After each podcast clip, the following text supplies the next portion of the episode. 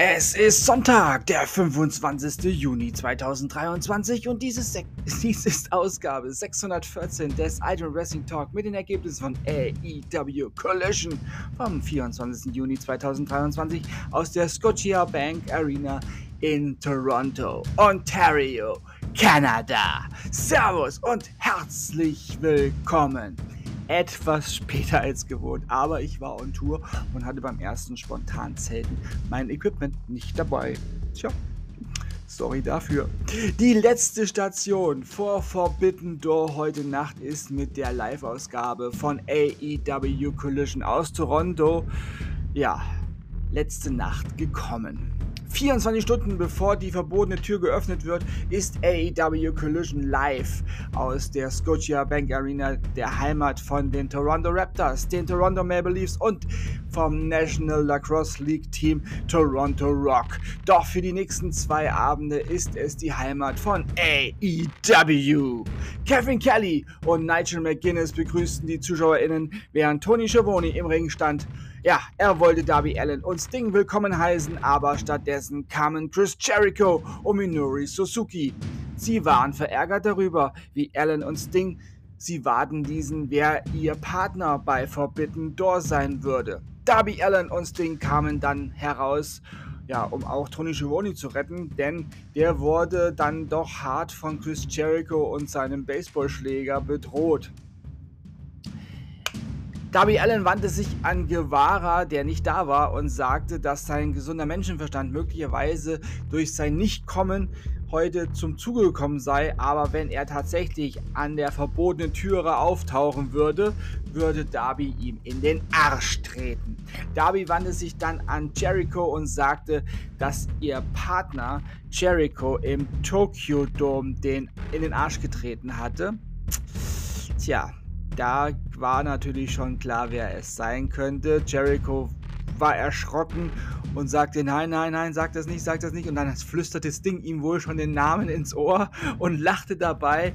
Ja, da die Dinge so sind, wie sie gerade sind, bleibt nur noch ein Name übrig, den Darby Allen und Sting auswählen können, so Darby Allen. Während die Menge den Namen schon rief, begab sich der ehemalige IWGP Heavyweight Champion Tensura Naito zum Ring. Das Match ist offiziell für Forbidden Door. Tensura Naito, Darby Allen und Sting gegen Chris Jericho, Sammy Guevara und Minoru Suzuki. Naito stand Jericho gegenüber, als Kevin Kelly anmerkte, dass Naito Jericho im Kampf um die IWGP Intercontinental Championship bei Wrestle Kingdom bei Wrestle Kingdom 13 im Jahre 2019 besiegte. Jericho wich aber zurück aus dem Ring, als Naidos Musik erneut ertönte, um das Segment dann zu beenden. Wow! Da freue ich mich echt auf Naito. Ach, das wird, das wird eine grandiose Veranstaltung. Forbidden Door. Ah, mein Herz schlägt schneller, um es zu sagen. Und dann gab es auch In-Ring-Action. Hiroshi Tanahashi besiegte Swerve Strickland. MJF heizte nochmal via Videowandbotschaft für sein Match gegen Tanahashi bei Forbidden Door ein. Im typischen MJF-Style.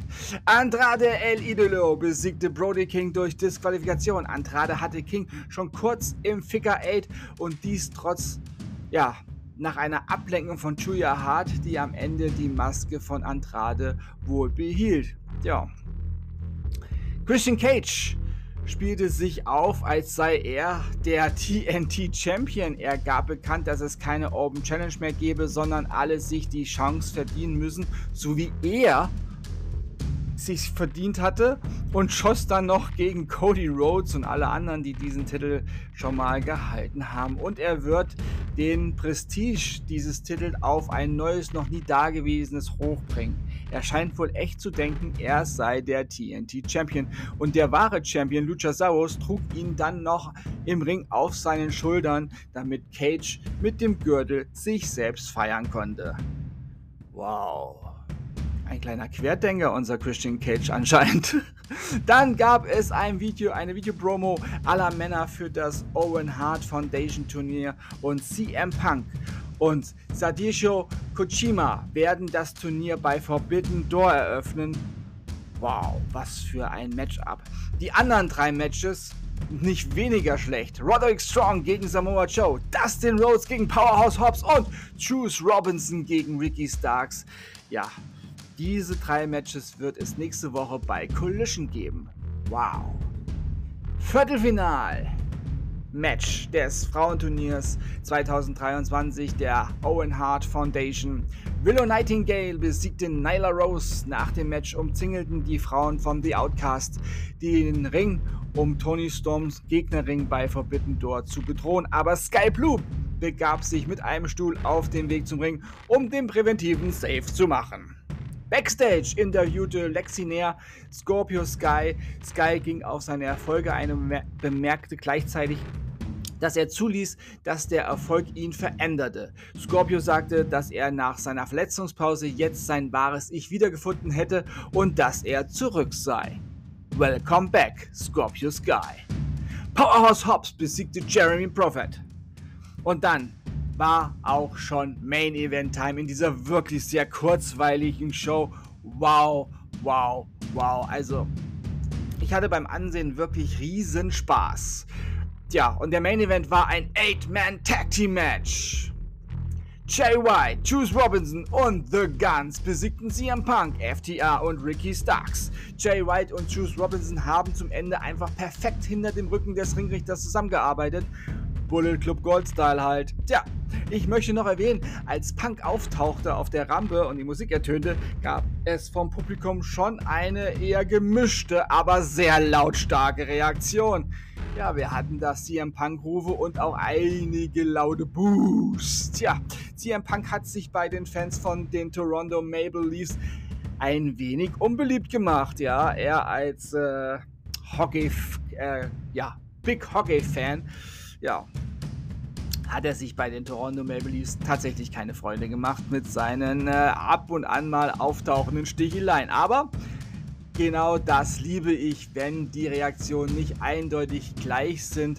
Und ja, am Ende gingen die Guns noch in die Bullet Club Siegerpose zusammen mit White und Robinson. Oh, das wäre auch echt ein richtig, äh, ja, das wären auch richtig tolle BCG-Mitglieder, würde ich mal so behaupten. Der Bullet Club Gold hätte da tatsächlich nochmal zwei richtige, ja, junge Juwele, Diamanten an der Seite oder ja, als Mitglieder, das fände ich schon ziemlich cool. Dies war wirklich eine sehr gute Show von AEW. Wenn sie doch nur bei Rampage auch so eine durchgängige gute Performance dauerhaft liefern könnten. Aber ich gebe die Hoffnung nicht auf für Rampage. Rampage wird irgendwann nicht mehr Gamepage sein. Ja, nun sage ich Tschüss. Ich hoffe, euch hat diese Ausgabe gefallen. Ich bedanke mich bei euch fürs Zuhören und wünsche euch eine gute Zeit. Bis zum nächsten Mal beim Ultimate Wrestling Talk. Wir hören uns dann wieder, wenn ihr wollt und nichts dazwischen kommt. Morgen, ja, mit der Lang- und der Kurzversion von AEW New Japan Pro Wrestling, Forbidden Door und wie gewohnt Dienstag mit WWE Monday Night Raw.